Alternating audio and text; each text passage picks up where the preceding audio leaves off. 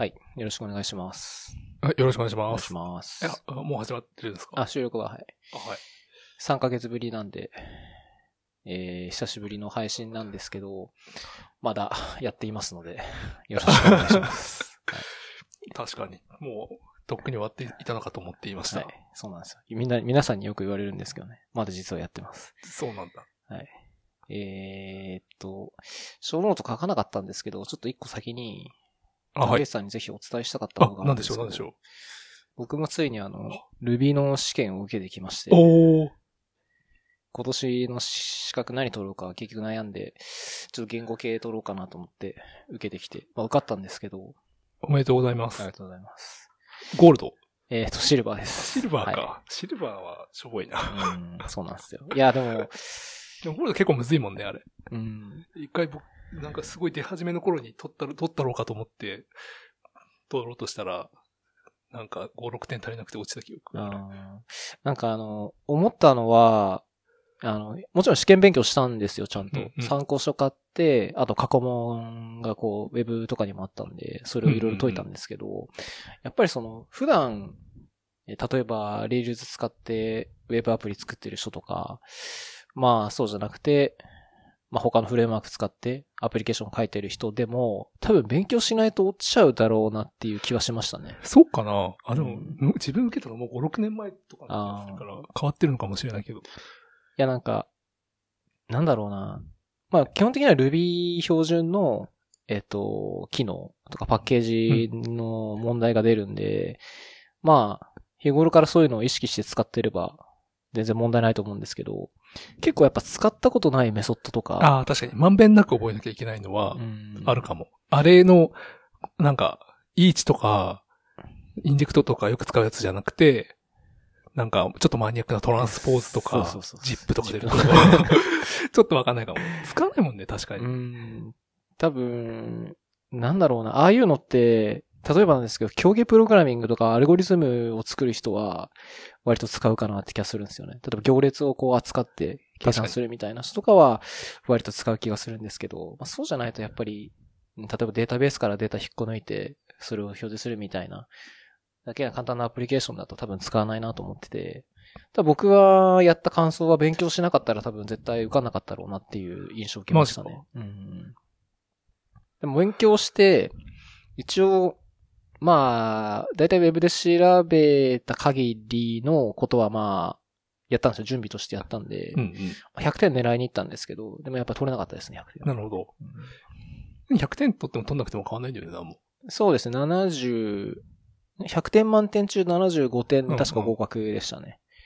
はい。なんでまあ、100点取ろうが、76点だろうが、合格は合格って感じです。なるほはい。そうなんです。おめでとうございますありがとうございます。次はゴールドを目指して頑張ってください。うん。ゴールドめっちゃむずい気がする。あの、なんか、すごい、メタプログラミングじゃないけど、 BasicObject だっけ、はいなんだっけ？とか、オブジェクトとかカーネルとか、はいああいうなんか、言語自体に関わる系のやつの問題とか結構出る。出ますね。あと、 eval とか、 instance_eval とか、 class_eval とか。まあ、ラムダとか、ブロックの細かいとこもなんか出るって書いてあったんで、まあ、かなり、まあ、出出題範囲が多分かなり増えるんでね。うんう。ん。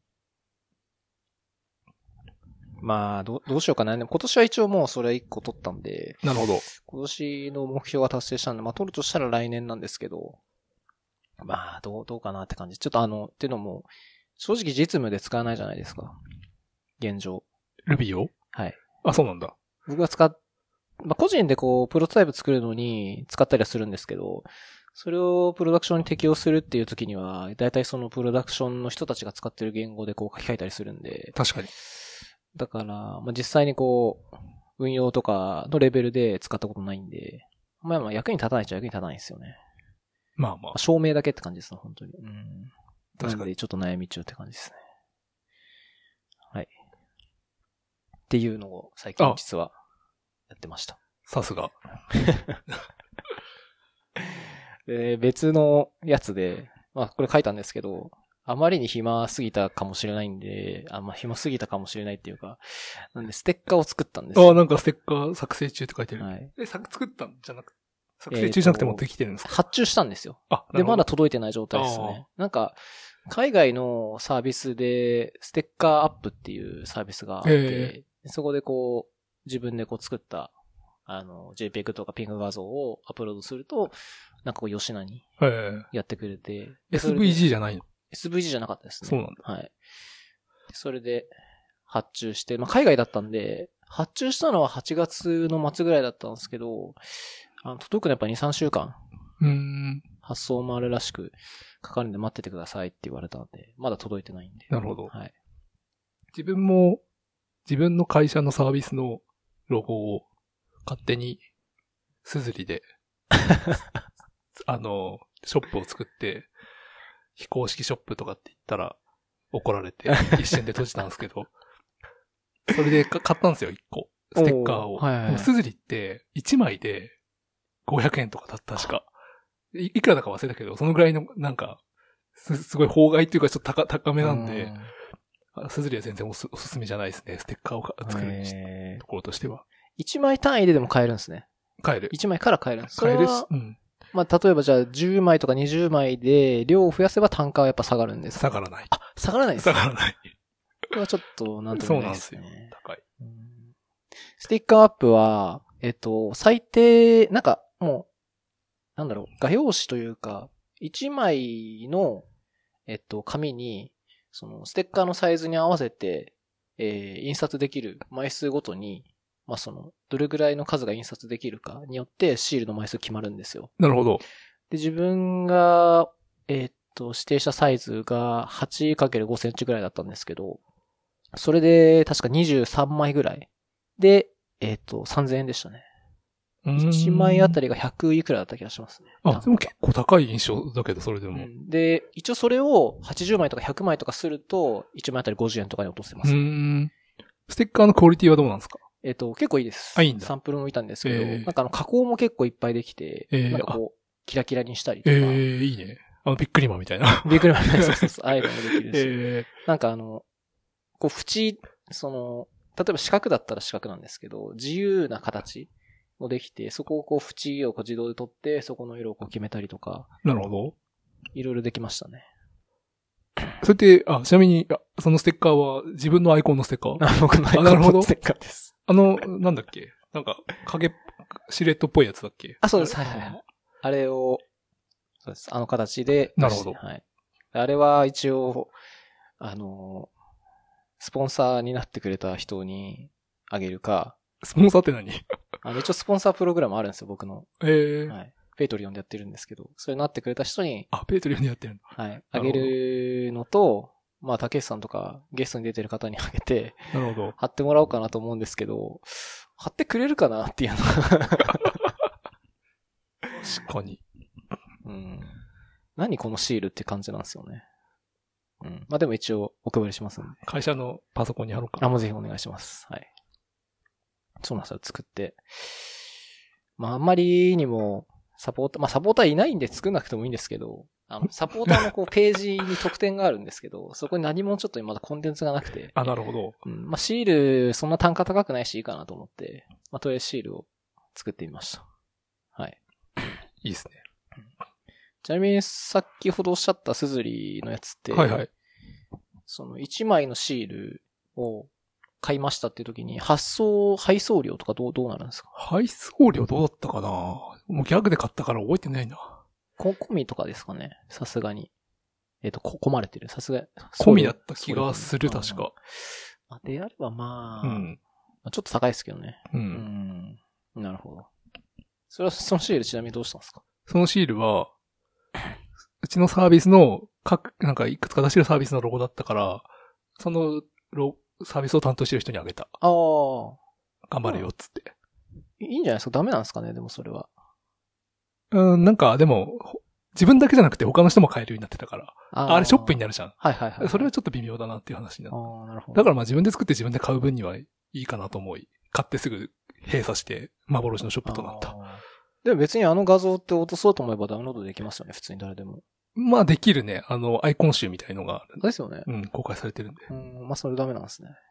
ライセンスがね、明記明記されてなかったから、微妙なんじゃないっていう話になった。なるほど。僕のやつは全然大丈夫ですよ。あのアイコンは。あ、マジで？著。作権フリーなんで大丈夫ですよ。パブ止め？うん加工していただいても何でも再配布 OK なんで大丈夫です。はい。って感じですね。最近やってた。シリーズだとそんな感じですね。個人のアカウントたか棚卸し。あ、はい。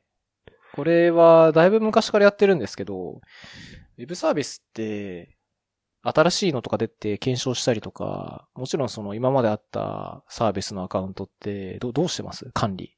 うんとね、なんかあんまりちゃんとしてないんだけど、整理したいなと思って、整理する最対象書き出しみたいな感じでうん、書き出して、なんか、プライベートなメモとかにあ書いてる。あテキストでそのまま保存してる感じですか、あーまあ僕も大体同じなんですけど、気づいたら、やっぱり200とか300ぐらいになっちゃう。ありそう。うん。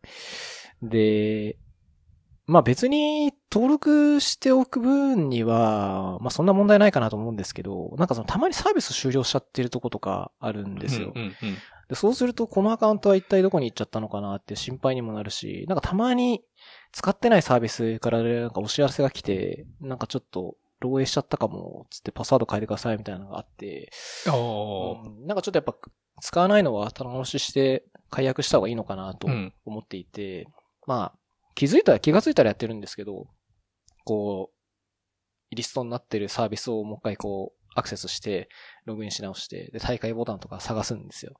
で、大抵の場合は、もう、なんか、わかりやすいところにこう、大会ボタンとか、あのあって、そこから行けるんですけど、やっぱりないサービスもああるんですよね。るある。うんうんううん。んあれはちょっとよくわかんないんですけどね。でも、あれじゃないの？必要な機能から作っていき、まだ必要じゃないからないってことなんじゃないの？いや、なんか、気になったのは、あの、ちょっと前に、あの、メールマガジンの購読のアンサブスクライブがすごい複雑だっていうので、なんか、ちょっと詳しくわかんないですけど、法律かなんかで、そのワンクリックで、ちゃんとアンサブスクライブできるようにしないとダメよみたいなそうなんだ。え、日本？話を聞いたことがあるんです、そうです、日本で。えで、なんか大会も同じような感じで、必ずその、できない、できるようにしないとダメだった気もするんですよ。ー、なるほど。うん、もしかしたら法に触れてる可能性も実はあんのかなと思いつつ、でもいっぱいあるから、確かにまあ違法ではないのかなと。そんなこと言ったら自分が作ったツイッターでログイン、ツイッター経由でログインできるウェブサービスとか全部ないんだけど。大会。なるほど。うん、どうなんですかね。ダメ、うん、ダメってわけじゃないんですかね。でも、なんか、あえて訴訟さされたら、なんか起きてしまう可能性ありそうだよね。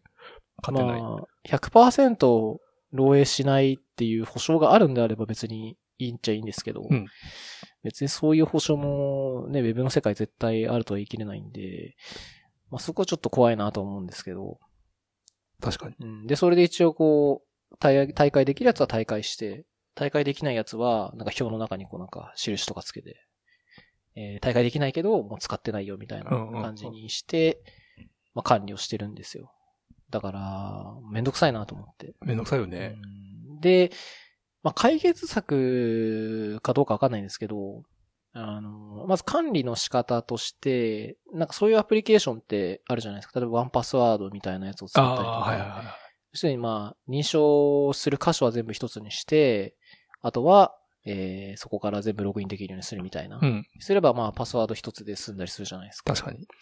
だそれが解決策としてまあ、あるかなっていうのと、あとは、えっと、SNS 認証 ?Facebook とか、Google とか、LINE の OS 使って、なるべくその SNS のアカウントを使って登録する。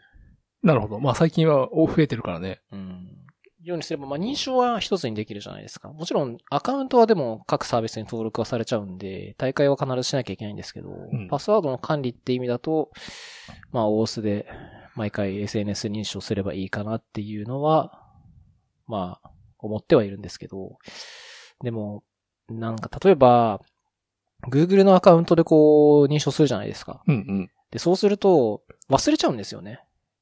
お？例えばその、要するに、SNS 認証するときなんかいっぱいあるじゃないですか、たまに。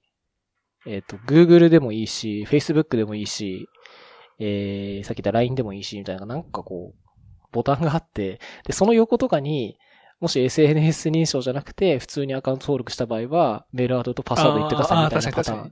それを忘れちゃうのが結構あるんですよ、うんわかる。しかもなんか、GitHub で認証したのか、Google で認証したのか分かんなくなっちゃったりとかするもんね。うんで、二つアカウントできちゃったりとかして、めんどくさいんだよね、あれ。っていうのがあって、一応なんかそういうのも備考欄みたいなのを作って、これは Google のアカウントを使ったよみたいな書いてる人はいるんですけど、あ毎回それをこう見るのもめんどくさいんじゃないですか。あ確かうんだからどうしようかなっていう感じで悩んでるとに。わかる。管理迷うよね。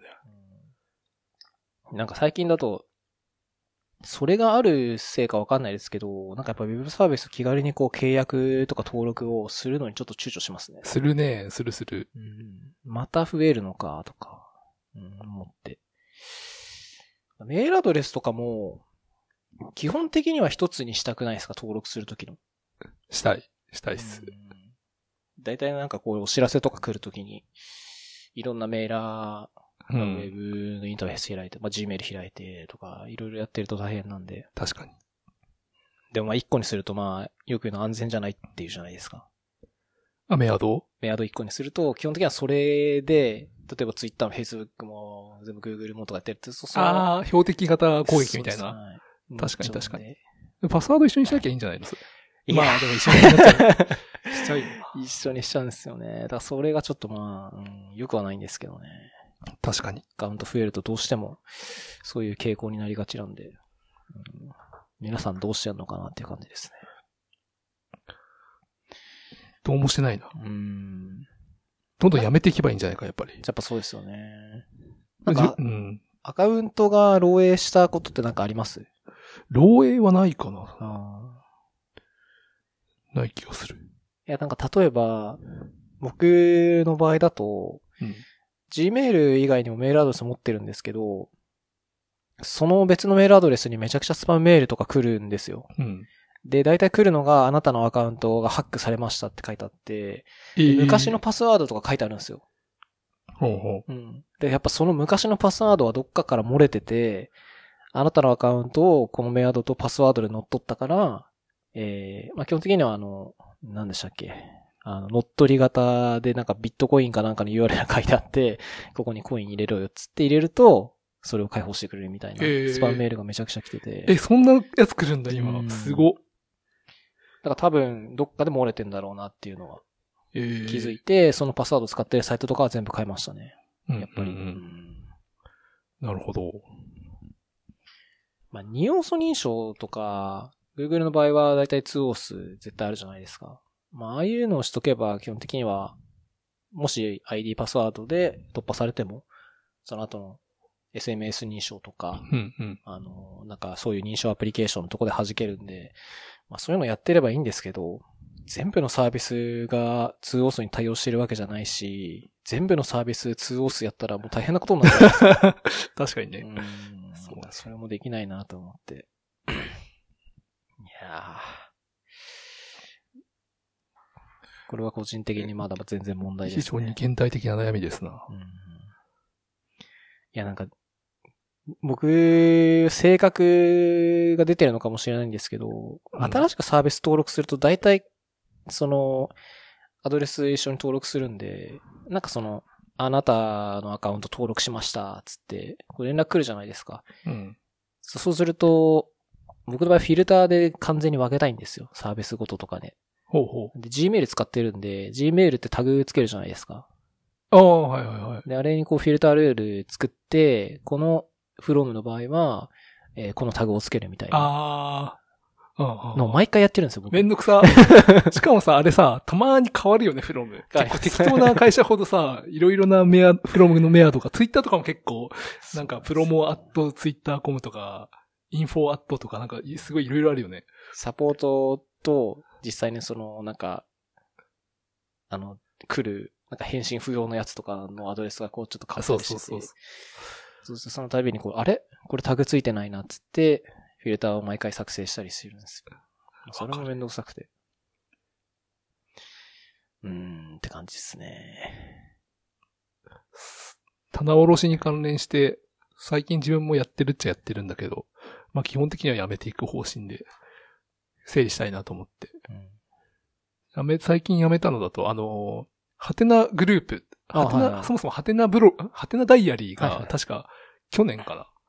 あの、亡くな、お亡くなりになって、ハテナブログに集約されて、そういうの忘れがちなんだけど、さすがに結構ぶっまされた記事とかあったから、ハテナ大、ハテナブログの方に移行したりとか去年はして、で今年はハテナグループが、あの、終了になるというお知らせが出たんで、対応したんだけど、いくつかハテナグループ入ってて、なんかメモっぽい日記とかつけてたんだが、もうこれ全部いらんなと思って消しちゃった。コンテンツのバックアップは僕は一応取るようにしてますね。あ、してる。うんでもさ、バックアップ取ってもさ、使わなくない？使わないです。使った試しがないじゃん使ったことはないですね。うんしかもなんか、ハテナ独自形式とかさ、ムーバブルタイプ形式でダウンロードできるんだけどさ、それ、ちゃんと綺麗に見えるようにするのってさ、んいちいちムーバブルタイプ立ち上げてとかさ、余計な手間かかるしさ、なんかこれ必要ないなと思って、断捨離感覚で消してみた。まあいいかもしれないです結構日数つけてたんだけど、日記っぽいやつ。ね。そしたらスッキリした。おすすめです。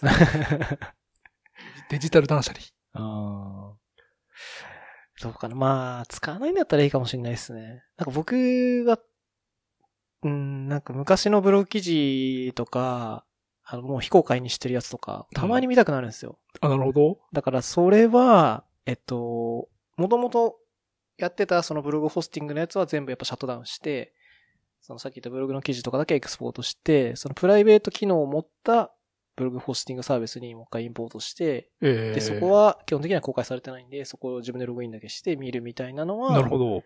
たまにやってます、メモとか見たいって。メモとか日記とか、あとはなんか、昔こうやったんだけど、メモ、まあメモっすね。なんだっけなと思い出すときに、なるほど。基本的にはググっても出ない記事なんで、もうそういうのはもうローカルででも大体のさ、技術的なメモとかってさ、大体陳腐化しててもう必要ない記事の方が多くないですか、まあそうですね。古い記事はまあ当てにならないの多いですからね。うん。うん忘れてるし、自分がなんでその時、これやってたのかすらもわかんなくなってたりとかするし。。なんだろうなその、まあ、うん、むしろ、昔何やってたのかなと思い出すために見るとか、そんな感じですかね。なるほどう。ん。過去の雰囲気、自自分の雰囲気。前何検証してたっけなとか。なるほど。うん。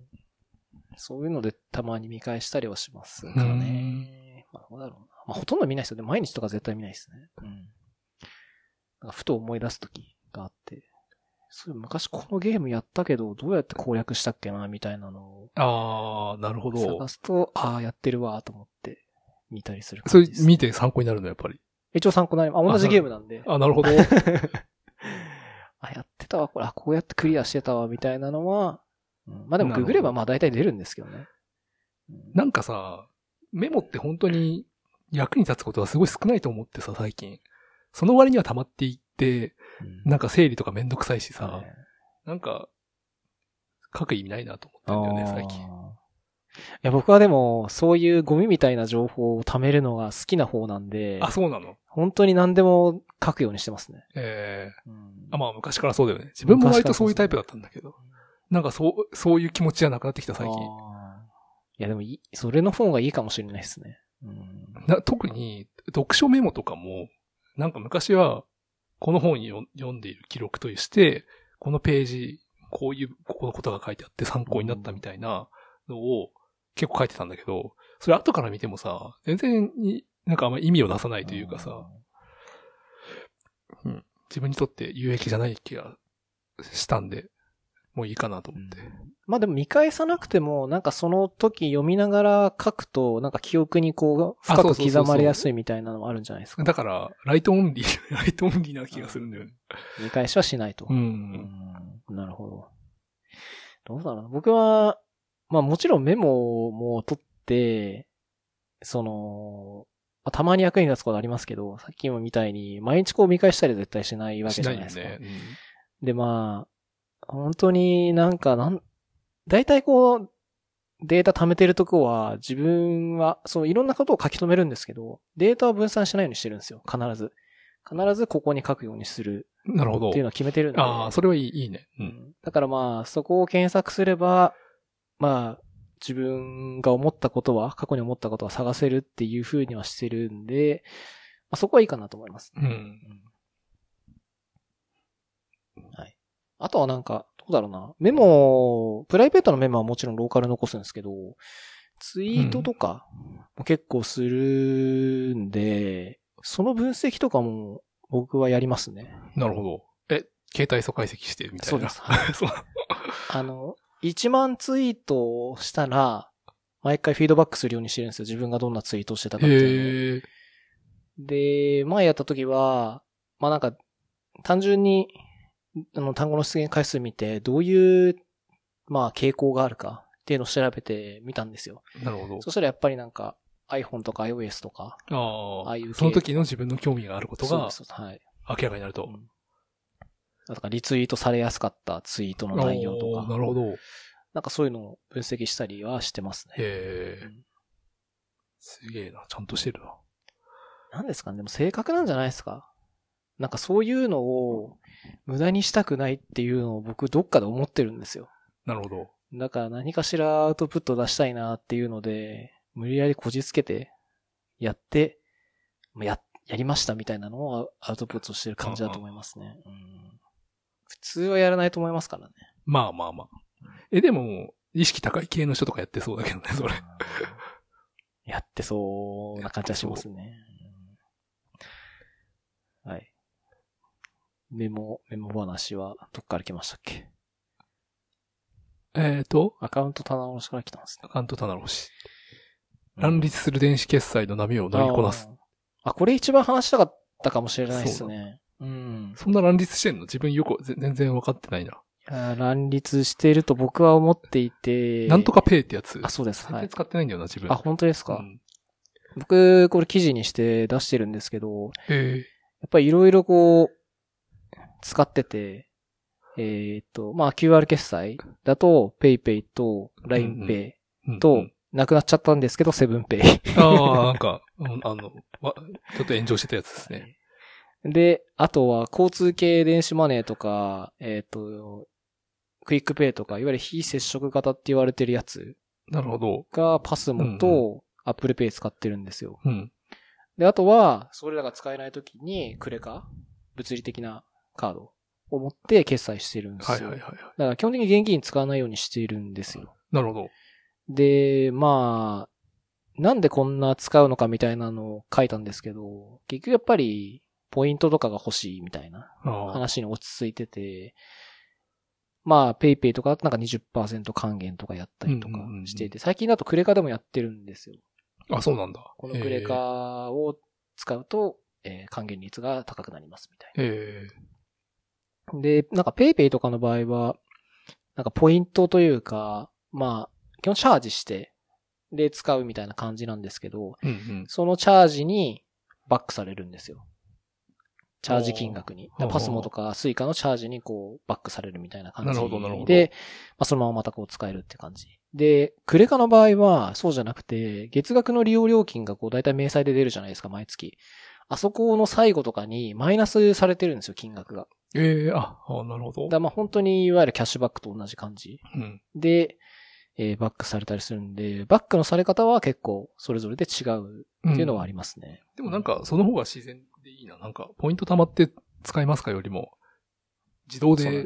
なんか反映される方が楽でいいですね。アマゾンとかもそうじゃん、確か。アマゾンもそうです。はい。やっぱり、うん、まあ、それでこの記事で書いてまとめたのは、あの、僕が言ってる、エッジ側に行けば行くほどお得だよっていうのを言ってるんですけど、そのエッジ側っていうのが QR コードとか、えーそっち系の決済を使った方がいいっていうのを言っていて、うん。要するに、まあ流れとしては銀行の口座がおも大元にあるんですよ。うんうん。で、それを登録するクレジットカードがあって、うんさらにそのクレジットカードを登録する QR 決済とかがあるんですよ。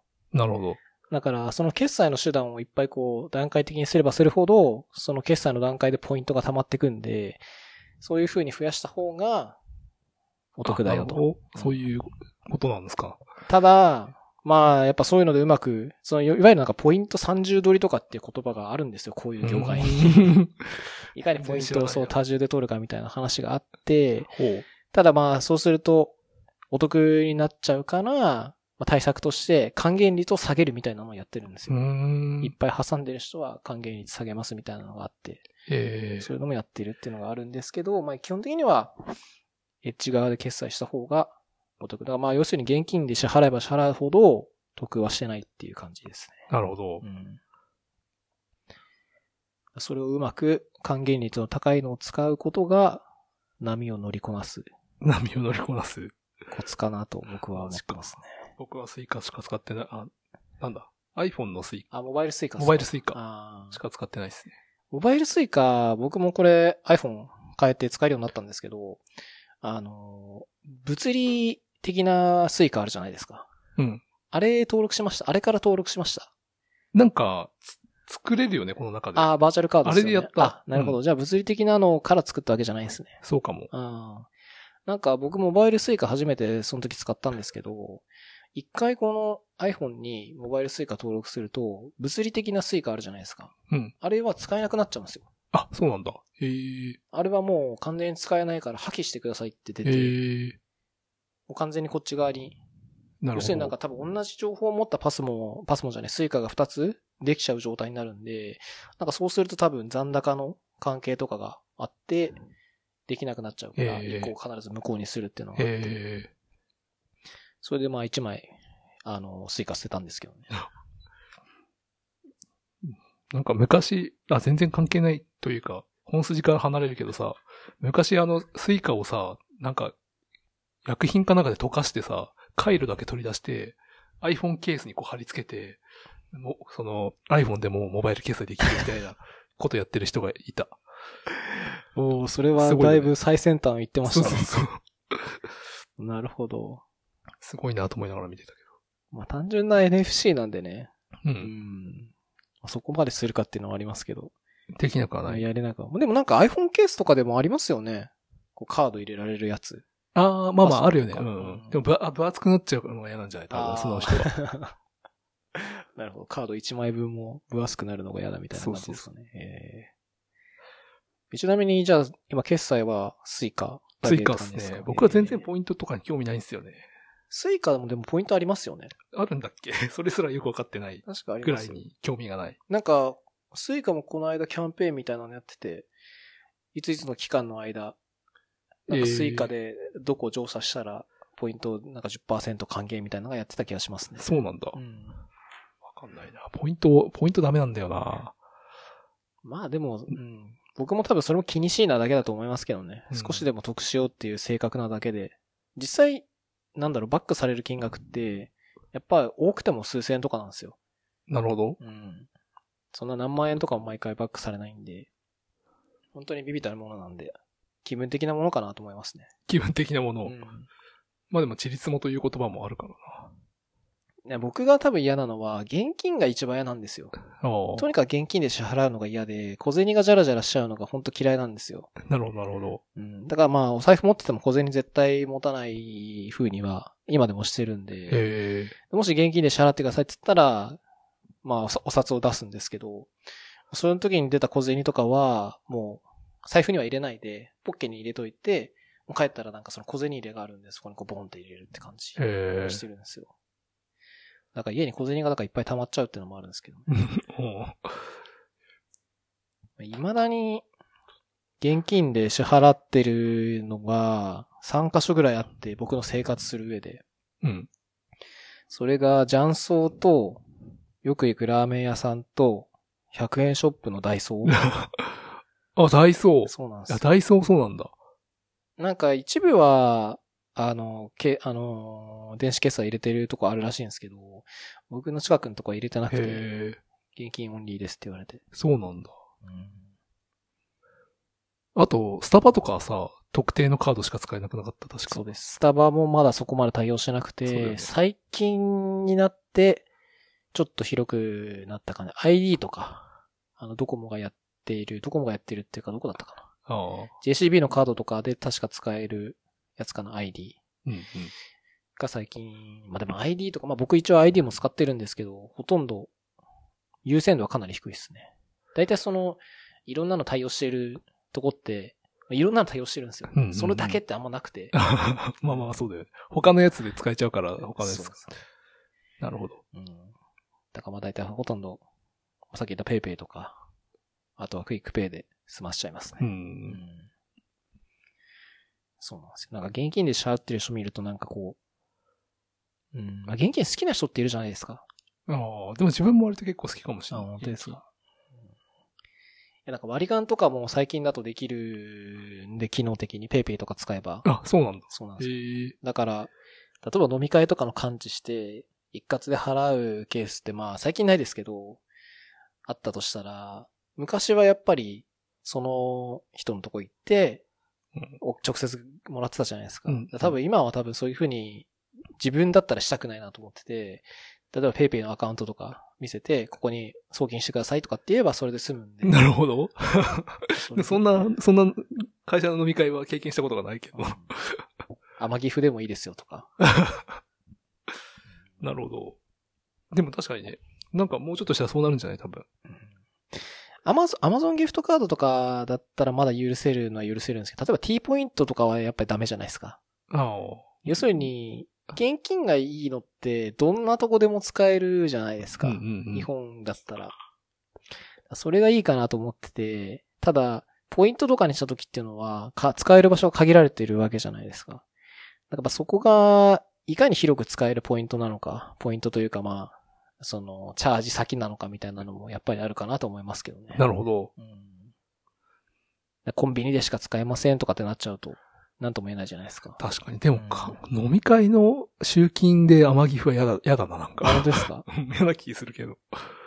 まあでも結局なんか、生活用品に変えるってなると、確かに。まあいいかな。まあ、まあまあでも何、でも買えるもんね。うんまあまあそう。天岐阜、まあでも例えば、まあ居酒屋でもう一回そのお金で飲み行くってなったら天岐阜で多分払えないんで、それはまあちょっと厳しいかもしれないですね。確かうん僕はでも、現金でなんかをもらうっていうのは、ちょっとそれのが断りますね。に。マジか。うん。はい。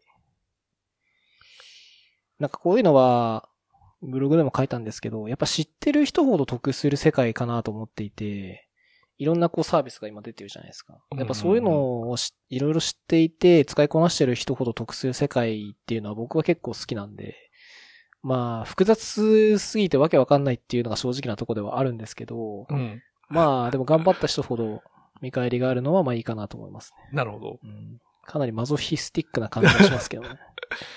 ね、それにかける時間とかを考えるとう、ん詳しくなる時間とかもあるだろうし。いや、もうめちゃくちゃ詳しくなりましたもん、本当に。キャッシュって知ってます？え、キャッシュ？キャッシュ。あの、英語で書くとキャッシュって C じゃないですか。うん。その先頭が K なんですけど、えー、あ、知らない。キャッシュっていうサービスがあってえ、ーこれ何かっていうと、例えば普通のこの JCB のクレジットカードを持ってるとするじゃないですか。うんそれをビザカードとしてバーチャルカードを発行できるんですよ。えー、だ例えばえ、、どういうこと ?JCB がビザカードになるんです。そうです。えっ、と、なんだそれ。モバイルスイカの話したじゃないですか。うん。あれのような感じで、バーチャルカードを発行できるんですよ。えで、そのバーチャルカードは普通のクレジットカードとして使えるんで、え例えば、お店に行った時に JCB しか決済できま、あ、JCB は決済できませんとお店結構あると思うんですよ。特に海外とか行った時に。うんうんうん。でそういう時にキャッシュ使って、その JCB 登録して、ビザカードのバーチャルカードを発行しておけば、ビザカードとして使えるようになるんで、ええそれ、なんか、あの、査定とかそういうのないの？えーっと、さ、一応クレカの登録の SMS みたいなやつはありますけど、うん SMS? なんだっけ？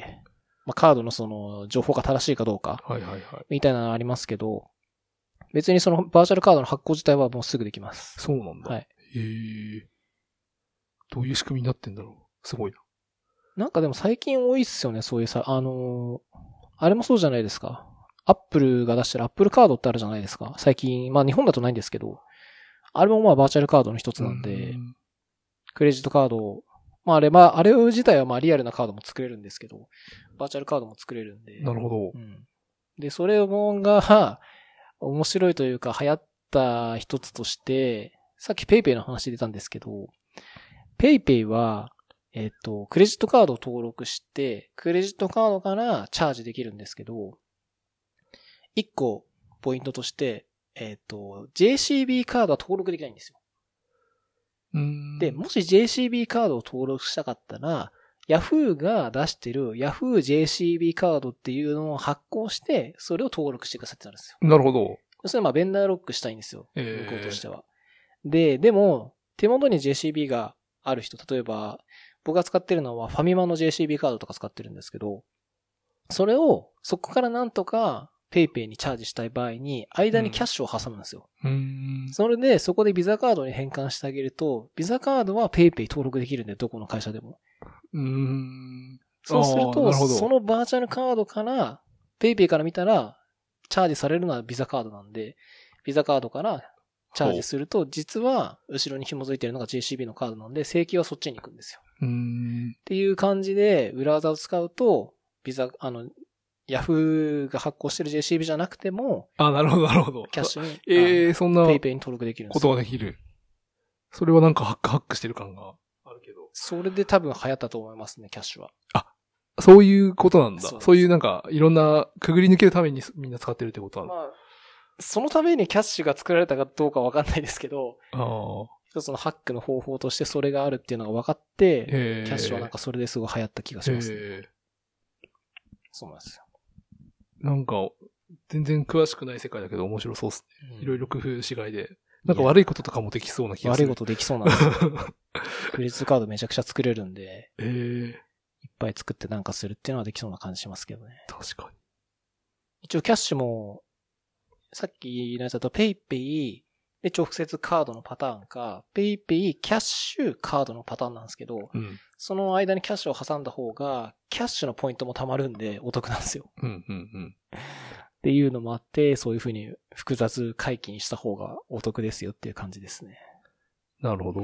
なんか最近だとなんかキャッシュ普通にテレビで CM やってる、やってた気がしますね。YouTube とかでも広告結構見ますね。へえ、それは、自分は見ないからやっぱり興味がある人に表示されているんだろうな。そんな感じですね。最近、あ、全然関係ないさ、決済の話に関連してさ、見つけた、あー、でも見出てこないな。なんかのウェブサービスで、ウェブサービスっていうかなんか、面白いことやってる人いるなと思って見てたんだけど、なんか、上限の金額を決めて、毎、毎月、勝手にランダムに商品を決めて、アマゾンで買い物して、届くっていうやつ。ちょっと面白いなと思って。なんかありましたね。海外の人がやってた。うん。あれでもその人が欲しいのから買ってくれるやつっすよね。いや、なんかね、か完全にランダムでね、ゴミが届くっていうやつ。それは、どうなんだろうな。まあガチャみたいな感じですかね。そうそうそうう。んでも、自分は割とそういう意味わかんないやつ好きだから。それはあれじゃないですか。YouTuber 向けコンテンツなんじゃないですか。あ、なるほどう。ん。でもさ、なんか、全然関係ないものが届くことによってさ、新しい、なんかこう、趣味がさ、開拓できたりとかする可能性あるじゃん。新手の自分探しみたいな。新手の自分探しみたい すごいな。コストかかりそうですけどね。当たり引くまでだいぶコストかかりそうな。でけど。ですも、一月千円とかだったらちょっとした面白さで、とか。うんなるほど。あそんなんあったんですね。なんかまあでも聞いたことありますね、それ。あ、本当、うん。なんだっけ？なんかで見たんだよなんか Amazon パントリーとかは、まああれは定期購読なのかな。な。ああ、うん。なんか必要なやつの、あのーずっとこう定期的に買ってると。出るよね、うん右側になんかパントリーの方が安いよってう。んでもやんないんだよな、あれ。アマゾンボタンも使ってないしな。ダッシュは使わないですね。定期便とか使わないですか？全然使ってないあ、。本当ですか？う。うんん。定期便にした方があの基本的に安くなる。安いよ。ね。僕はなんか生活必需品はもう3ヶ月に1回とか送ってます、ね。あそうはい。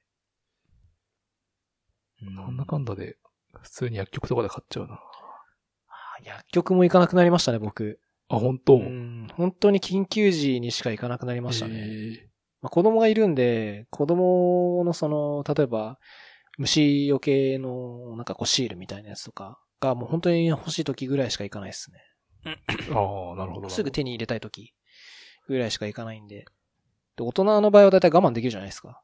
かゆい。うんまあ、かゆいのとか、まあ、なんか薬飲みたいけど、まあ、とりあえず1日ぐらいはいいかなみたいなのはなるほ、ど。だいたい Amazon でプライムで頼めば次の日届くじゃないですか。まあまあまうんだから1日ぐらい我慢してって感じで、あ。確かに。直接行くってほとんどないですね。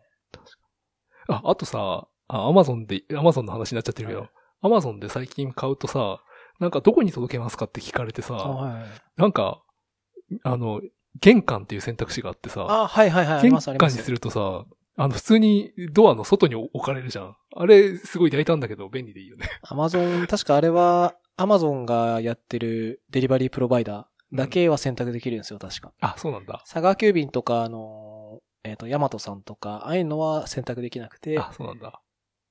あの、大体プライム、まあ、多分あれって、あの、出品してる人が多分、こう選ぶんだと思うんですけど、どの、あその配送業者にするかみたいな。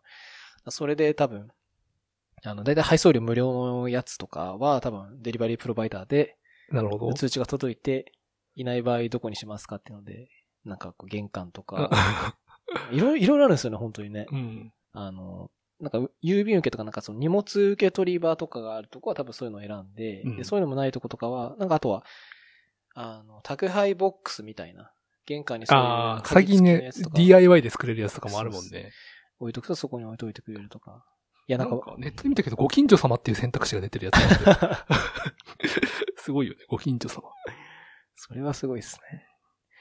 いや、でもあれやっぱり結構、まあ便利なんですけど、評判良くなく、良くないなと僕は思ってるんですけど。あそうなんだ僕もちょっとひどかったのは、あの、玄関にしたんですよ。で、まあもちろん段ボールとかのやつは玄関置いといてもらっていいんですけど、普通にポストに入るやつを玄関に置かれてたんですよ。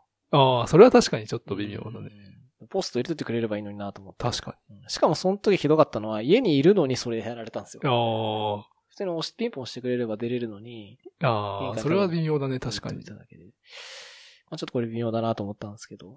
まあでも頼んだのが、あの、すごいちっちゃい USB のドングルあるじゃないですかう。ん。あれ、あれだったんで、まあまあいいかなと思って。その効果のが入ってたら、結構ちょっとこれひどいなと思ったんですけどね。うん。確かに。アマゾン。プライム、プライムで、だいぶ昔に終わっちゃいましたけど、おなんか買いまました？あ、僕何もしてないっす。うんなんかあまりそういう、なんか、ポイントとかセールとかあまり活用してないんですよね。良くないのかもしれないが。いや、でも僕もプライムデーで買うときのものって日用品だけなんですよ。あ、そうなの？うん。あの、例えばボディーソープとかシャンプーとか、ああいうのしかむしろ買わないですね。うん。今回は、どうしても炊飯器が欲しいっていうんで炊飯器家電買ったんですけど、まあこれもいわゆるまあ日常品みたいな感じなんで、なるほど。あんまりなんだろう、ガジェットとか、おー。あんま買わないですね、プライムデーの時も。そんな安くなってる、まあもちろん安くなってるのはもう安くなってるんですけど、あんまり、まあ日常品の方が安くなってるのが多いんで、基本的に買うのは日常品だけって感じですなるほど。ね。うん。買いました。炊飯器を買ったんです。あ、炊飯器とかいろいろ。いいやつ。なんだったかな？まあ日立のやつで、え5.5号炊きのやつでしたね。なんか3号しか炊けなくて、ええそえそんなれだとやっぱり、炊く ?5.5 いる？えっ、と、炊いたことないです。でも、なんかあの、ご飯を3合にして、炊き込みご飯するときに合わせて5合とかになるケースがあって、まあそれをやりたかったから5合だけにしたっていうのもありますね。はい。で、なんか、圧力なんとかみたいなやつとかで。まあちょっと美味しくなったのかどうかはわかんないですけど、なるほど。うん、まあ結構、2万とかするやつだった気がしえます。え自分は炊飯器持ってなくて、あ、そうなんですか、の、ちびくろちゃんっていう、あの、電子レンジで炊ける容器があって、はあ、それをずっと使っている。最近でもあんまり炊いてないけど、ちびくろちゃんですか？ちびくろちゃんっていうやつがああ、って、出ますね。覚醒、電子レンジ、専用炊飯器、そうそう。備長炭入り。へえ、結構まともに炊ける。安いですね。安い。760円で買いますよ。そうそうそうそう。なんかキャンプで使う炊飯器みたいな感じですね。まあ、そういう感じですね。えー、これは普通に米といで入れるだけって感じなんですか？米といで入れて、で、コツが、コツっていうかなんか美味しく炊くためにはなんか、あの、前日に冷蔵庫にずっと入れておくっていうハックがあって、えーそれは、洗って、そのまんま入れる。水も入れとくんですって水も入れてあ、、水も入れて。冷蔵庫の中に入れて、えー。え、一晩入れとくってことですか？一晩入れとく。そうするとなんか、あらかじめ米が柔らかくなるのかな。あ、でも普通に多分炊くときとかも、なんかちょっと放置しておくってよく言うじゃないですか。あ、はいはいはい。ああいう感覚なんじゃないかな。あれのも、長さがちょっと必要になる。えー、みたいな。これで炊いてるんですね。炊いてます。2合炊きですか？2号だけ、そうだね。うんでも2号も炊かないけどね。一あ、これで2号も炊かないんですか ?1 号とかだけ。1号と。か。えー。たくさん炊いて、なんていうの、保存しておくとかあんましないから、食べたい時だけ。食べたい時。に食べたい分だけ炊くっていう。美味しく炊けるんですかね？割と美味しく炊け、うーん、割と。めっちゃうまいってわけじゃないけど。えーなんか安い炊飯器使ってた時は、米がすごいびちょびちょになっちゃったんへですよね。えで、今新しいやつになると、結構最後の方になっても、結構ふっくらしている感じはして、びちょびちょにもならないんで、なんかその辺、まあびちょびちょにならなければいいかなって気がしますけど、うんまあでもすぐ食べちゃうんですよね、全部。うんうんあうん。ーであればまあいいですかね。そうそうそうー。ん。なるほど。762円で買えますね。ぜひ。誰に言ってんだかよくわかんないけど。なるほど。なんか、だから、こういうのじゃなくて、パスタ作ったりするときはこういうの使ったりしますけどね。うんおー、え、でもパスタはこ個人的にはこだわりあるから普通に 茹でたい。電子レンジでこう、パスタ入れて、お湯、あるよねなんかやって、チンする。なんかちょっと使ってましたけどね。なるほど。まあ、時間がないときとかにはいいんですかね。まあまあまこれちなみに、本当に5分とかでできるんですかね？やろうと思えば。そあ。とね、9分とかでやっあ、9分か。まあ、米炊い、米研いで、えー、入れて、水入れて、あと電子レンジで9分。9分。じゃあまあ10分ぐらいできるってことですよね。普通の炊飯器より早いよね。うん。うちの炊飯器は一番早くても27分だったんうんで、なるほどそれよりかは全然早いですね。その代わり結構難易度があるというか、電子レンジの種類とかにもよるから、最初すごい失敗して、なんか5、6回チャレンジしてちょ、ちょうどいい時間を見極めるとか。それはあれですか？出力ワット数とかによってそう。変わっちゃうって感じですか？あと水の量とかも結構シビアなんで、んその調整するのがまあ、楽しいといえば楽しい。ちょうどいいとこ探すみたいな。そう。失敗しちゃうとあれなんですか？硬くなっちゃうとか。硬かったりとか、べちょべちょだったりとかするね。うん。うんああいうのは使わないんですか？こういうのじゃなくて、あの、なんだ？こうパックで売ってるご飯あるじゃないですか。あ砂糖のごあ、飯。あれ、なんか、ふ健不健康な気がするするし、あまり美味しくないかなと思って。まあ人工的な味すごいしますけどね。うん。あれもすぐできるんで、たまに使いますね。なるほど。なるほどね。はい。iPhone XR デビューの話。はい。iPhone XR を買ったんですよ。あ、これ 10R って読むんだっけ？はい。ずっと6使ってたのをようやく 10R に変えて、6から10ってめっちゃ、そうなんですよ。さすが。世代的には3個ぐらい飛びました、ね。7、8、10。しあー自分昔6使ってた。そして8にした。うん。未だに8がやっぱ人気らしいですね。最後のボタンがあるやつだからじゃんじゃない？そうですね、はい。まあタッチ ID が便利。で、しかも8って、あのーサイズがちっちゃいやつもあるじゃないですか。あるある。6サイズのやつで、スペックがいい8があるんで、多分それが人気なんだと思いまあ、す、そうなん。だ。やっぱ、僕が6からこの 10R にした時に思ったのはやっぱすごい大きいんですよ。あで、かつ重い。あ。で、確かに確か腕がやっぱ疲れるとか、両手で持たないと落ちちゃう。操作できないっていうのが結構あったんで、に。なるほど。やっぱり手のちっちゃい人は結構辛いなって印象を受けたんですよ。確かに。女性とかね。でかすぎだよね。さすだからそうすると、最近の iPhone のフラグシップは全部この大きさなんで、ちょっと選択肢から外れるって考えると、一世代前でも多う分、ん。8のちっちゃいやつえ、今って全部プラスサイズってこと？そうです。あ、そうなんだ。はいええそプラれだけ？スよりちょっとちっちゃいぐらいがあそうなんだ 10S ですね。でもあの、6とかよりかは全然でかいです。へえはい何インチだったか忘れちゃいましたけど、6. 何インチだった気がしますね。画面サイズが。なるほど。なんか持ってみるとわかるんですけど、重いのとちょっと分厚いんですよ、これ。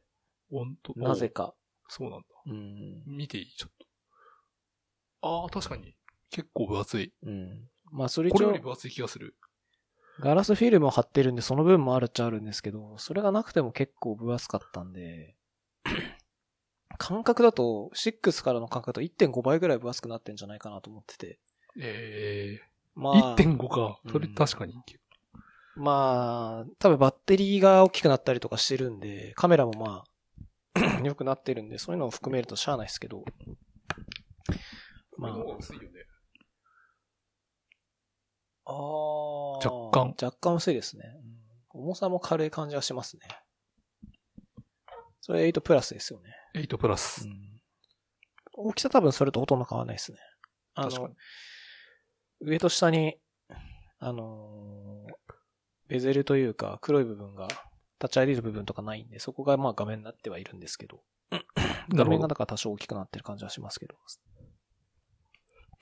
普通の電話としてのサイズは多分一緒ですね。うん。いや、で、これデビューして、これちなみに、中古で買ったんですよ。あ、そうなんだ。そうなんですよ。へ僕は前の携帯もそうだったんですけど、もうほとんど携帯は中古で買うようにしていて、ええまあ、理由は特にないんですけど、そうなんだ。あの、やっぱキャリア契約すると縛られちゃうのもあっうん、て嫌で、で、あとは、新品のフラッグシップやっぱ高いんですよね。ああ、まあ iPhone XR はちなみに Apple Store で直接買おうとすると8万5千円ぐらいするんですよ。ああ。自分も8安くなった時に買った。ああ、あれですよね。10S とかが発あ、表されて、そうそうそうそ1万円ぐらい安くなった時ってことですよね。多分8が新品で確か今6万9千円とか7万ぐらいだったんで、う。なるほど。まあでも、うん、結構するじゃないですか。うん。で、一応 iPhone 以外もありかなとは思ってて、Pixel 3a とか。まあ一応フラッグシップだけど、まあ、安い喧嘩版で、まあいいかなと思って、一応候補には入れたんですけど、やっぱり iPhone 欲しくって、まあ、なんだかんだ言ってね、安心感が。なんで、まあどうすっかなっていうので、えーいろいろ探していたら、まあ結構まあ中古で買って、まあ安く一応、えっ、と、59,800円だったんですよ。だお、安い。定価からすると、まあ3万円ぐらい安くなってて、で、まあでも、えっ、と、付属品は全部なしです。お本当に本体だけ送られてきました。ええあ、もうでも全然いいよね。うん。で、買えばいいし。えっ、と、シムフリーなんで、一応どこでも使える。キャリアは。うん。うん。なんでまあ、もともとあの、MVMO を使ってたんで、で、その SIM をそのまま差し替えて、そのまま使ってるって感じですね。なるほど。で本体だけ買った方がなんかいろいろ手続きしなくて済むのもあったんで、でそれで買った感じですね。なんか中古によっても結構やっぱまちまちで、あの、これは SIM フリーじゃないですよとか、au 専用ですみたいなのがやっぱりあって、そういうの買っちゃうと、あの、例えばドコモとかうん。で売られてる iPhone が中古で販売されてて、うんそれを買ったりすると、もちろんドコモの SIM を使ってもらうことになるんですけど、うん。あの、中古の商品って、基本的にはその、例えばドコモと契約して買った人がいて、その iPhone を売ったっていう感じなんですけど、そうするとその人がちゃんと iPhone の代金を全部ドコモ側に払っていないと、えっ、と、まあ、要するに本体の、うんえー料金がまだ払い終えてないから、もしそれを払、全部払わない状態ですっぽかしちゃったりすると、携帯の、えっ、と、ネットワーク通信っていうのが制限かかっちゃうんですよ。ええ例えばそれでドコモの SIM を挿してても、えっ、と、もう使えないんですよ。ええそれ一応アカロムっていう言葉がなんかあるらしくて、おそうなんだ。アカロム状態になっちゃうと、もう使えないんですよ。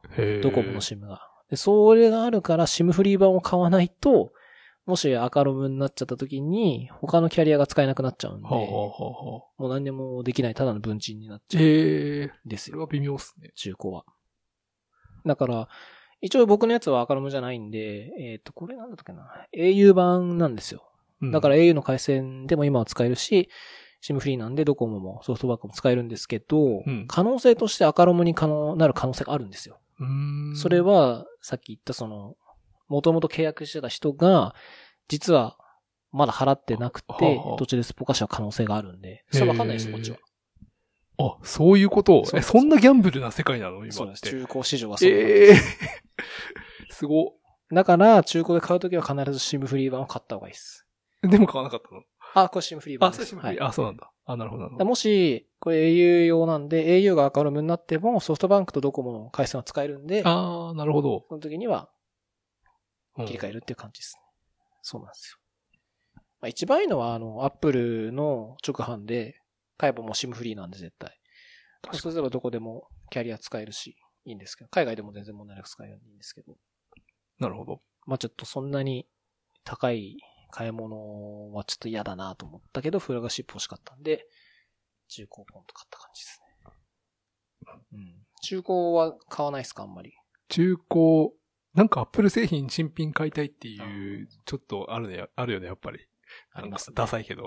いやいやいや。僕は今まで全部新品だったんですよ。あ、そうなんだ。この Mac もそうだし、AirPods とかもそうだし、前使った6も新品で買ったんですけど、なるほど。うん。なんかこれはいいかなと思って。なるほど。なんか、その前の、前に使ってた Android があるんですけど、それ中古で買ったんですよ。うんうんうん。で、それを使ってみた感じ、そんなに中古でも嫌じゃないなっていうのを自分の中で思ったんで、まあいいかなと思って。あとは一応なんか保証があるんですよね。中古で買っても。1ヶ月ぐらい。うーん。でもしなんか例えば動かなくなりましたとか、あったら返品できるんで、えまあいいかなえあ、そうなんだ。ちゃんとしてるね、それ。うん。まあ、うん。じゃあそれで、10R デビューっすね。ただまあ今度の、その、てか今日？今日の深夜2時から、イベンントなんですよ、アップルの。ト。ああ、あ、そうですね。はいそういえば。で、おそらく11が出るだろうみたいな、いろいろ情報があるんで、あの、カラフルな、あの、iPhone のロゴが話題になっていましたね。丸の内のやつですよね。丸の内だっけわかんないけど。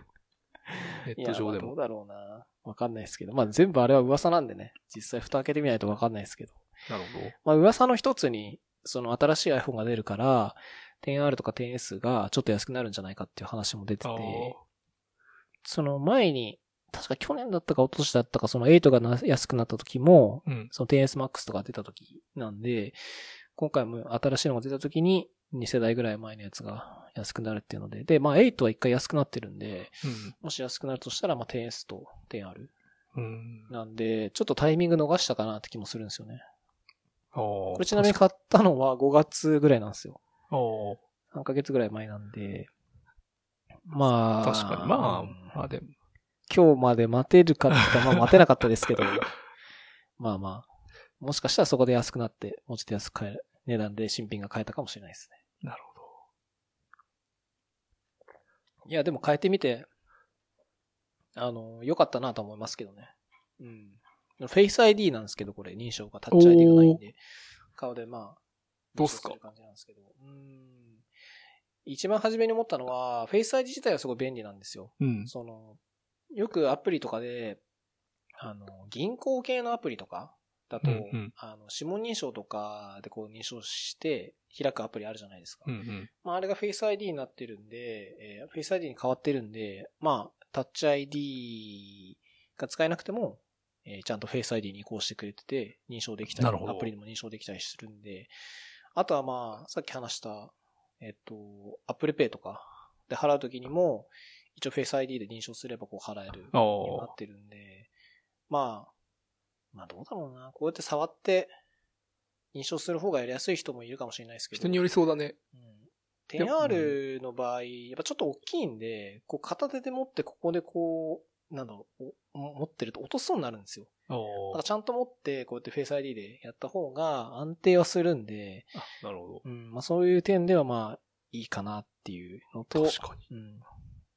まあスペックはあとは単純に良くなってるんで、アプリがすごい早く起動するとか、うん。動画画面でかいから見やすくなってるとか、うんうんうんまあその辺のやつはもちろんあるっていう感じですかね。うん、何が一番良かったかって言われると、なんだろうな。バッテリーライフも良くなりましたね、やっぱり。ああ、バッテリー確か、でも8も結構いいよ。うん。一日一回ですか、充電？1日1回しなくても。あ、大丈夫ですか、うん、割と。あじゃあいいっすね。10R も、今のところだいたい2日に1回ぐらいで充電してるんで。うんまあ、昔の6はもうほぼ1日1回、むしろ1日2回やったりすることもあったんで、その辺バッテリーライフがかなり伸びたのは、まあお出かけするときにね、まあやっぱりこう、これで決済してる分、結構バッテリーこう切れちゃうとできなくなっちゃうあ、確かに確かに。それはに。死活問題だよね。死活問題ですね。なんで、一応なんか Apple Pay は使用上その本体のバッテリーが切れてもできるみたいなのにはなってるんで、まあ最悪それを使うのは使うんですけど、その PayPay とかは使えなくなっちゃうんで、まあまあ、バッテリーはやっぱ気にしないとダメなのもあるんで、伸びたのはかなり嬉しいかなって感じです。ちなみにさ、あの、なんかマットみたいので充電できるやつあるじゃん。あ、はいはいはい。あれって使ってる？チーは僕は使ってないっすね。あれちょっと気になるんだよ。うーん、まあ、アップルは結局やめちゃったじゃないですか。うん。エアパワーは。あ、そうなんだ。そうなんですよ。あの、AirPods 2が出て、AirPods 2の箱に、この AirPods は、えー、非接触充電対応で AirPower にも使えますって書いてあるんですよ。うん後ろに。でも、その数日後に AirPower はやんないっていうのを発表したんですよ、Apple があ、。そうなんだ。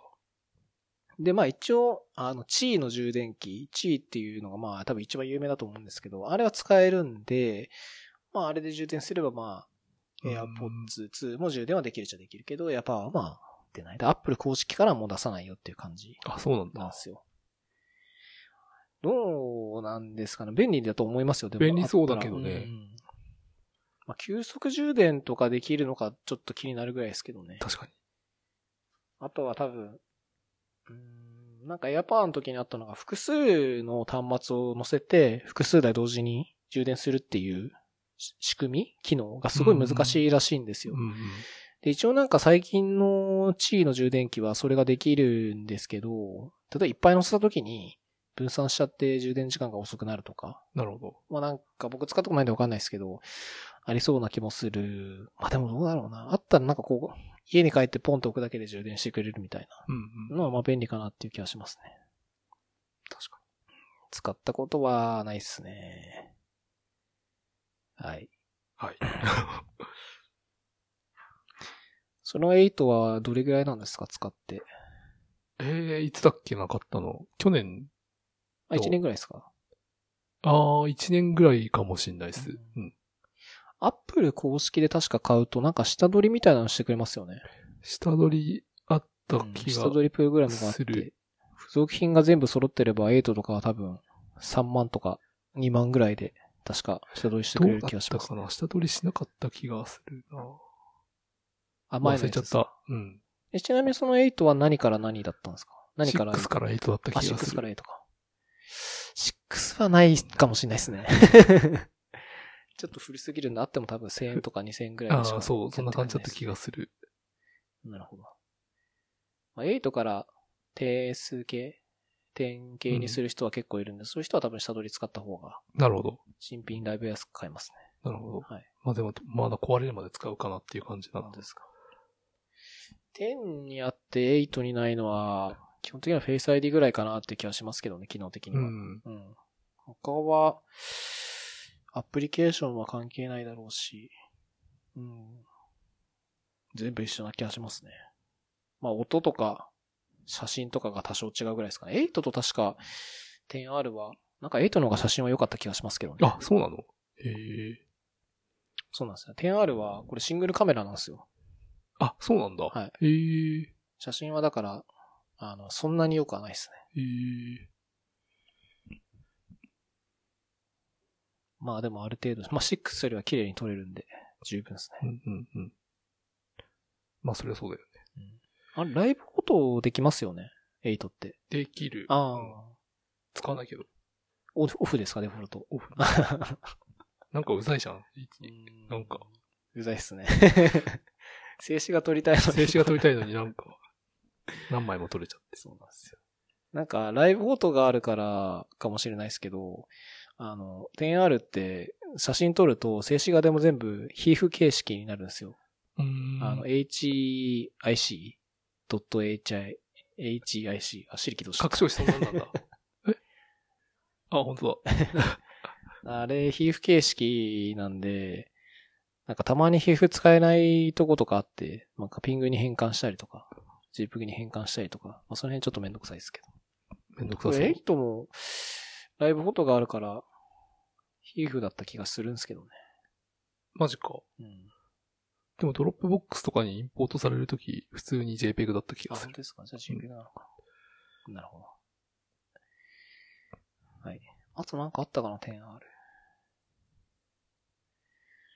えー。ああ。あとはあれですね。お？アクティベーション、デフォルトとか一番初めにするんですけど、買った時に。うんなんかあの、前の iPhone があると、前の iPhone っていうか、なんだろうな。まあ、前の iPhone。二つこう、前の iPhone 並べちゃったんですけど、なんか、カメラで、なんかこう、なん、なんて言うんだろう。画面になんか変なモヤモヤが出るんですよ。ええそれをこう、新しい iPhone でこうやってやると、もう全部それで同期されるんですよ。ええで、アプリのインストールとかも、あの iCloud で全部管理してくれてるんで、同じアプリをこう勝手にダウンロードし始めてくれて、まあ、あとはダウンロード待ってれば、同じアプリの情報がもう同期されるっていうええ感じにはなってましたね。だから、初期セットアップはかなり簡単にえ、でもできましたさ、普通バックアップからやんない？バックアップ作って、そ、そっから復元って。あ、ああ、あの、あれですよね、普通に Mac 使ってとかっすよあそうそうそうなんかそれやんなくて済みましたね。そうなの？ネットは、iCloud にある情報を全部引っ張ってきてくれて、あ、なるほど。やってくれましたね。ええただ、あれなんですよ、アプリのコンテンツ自体の動機はアプリ依存なんで、例えばログインとか、セッション情報は新しい方にないんで、全部再ログインし直さなきゃいけないんですよ。ああ。やり直しになっちゃうやつ。Google アカウントとか。たまに OS アップデートしてもそうなっちゃったりするよね。ああ、セッションなくなっちゃってってことです、うんまあ、それはありますね。だそれを全アプリでやんなきゃいけなかったのはかなり大変でしたね。普通にバックアップからやってもよかったんじゃないのそれ。バックアップはそれも持ってってくれるんですかね？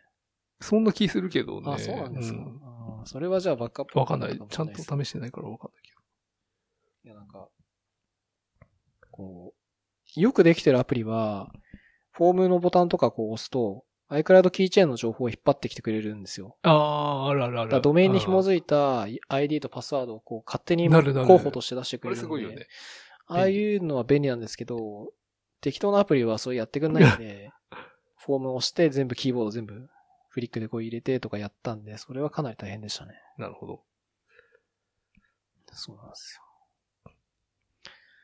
まあ、そんなとこかな。そんなとこですかねう。んはい。はい。あと、竹内さんの方はいいですか？あ、じゃあ、あ、あ話すことあんまないんで、次、次回に取っときあ、ます。わかりました。了解です。まあじゃあ、まあこの後の飲み会で 聞いてもいいかなって感じですかね。最近は、あれ、仕事大変ですか？仕事は、ぼちぼちって感じぼちぼちっすね。でも結構まだ残業とか多い感じですか？そこまで多くもないあ。そうでもないですか。まあそれならよかったです。最近も、夏、8月終わって、だいぶ、こうなんか、落ち着いてきたというか、暑さも落ち着いてきたなと思ったんですけど、まだ結構暑いじゃないですか。暑いですね。うん。まあ夏バテってわけじゃないですけどね。うん。なんか最近めっちゃちょ体調悪いんだよね。うん。肩こりがすごい。